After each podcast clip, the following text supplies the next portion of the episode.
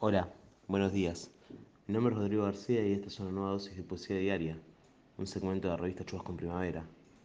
Hoy voy a leerles un poema de Octavio Paz titulado Dos cuerpos. Dos cuerpos, frente a frente, son, a veces, dos olas, y la noche es océano. Dos cuerpos, frente a frente, son, a veces, dos piedras, y la noche desierto. Dos cuerpos frente a frente son a veces raíces, en la noche enlazadas. Dos cuerpos frente a frente son a veces navajas y la noche relámpago. Dos cuerpos frente a frente son dos astros que caen en un cielo vacío.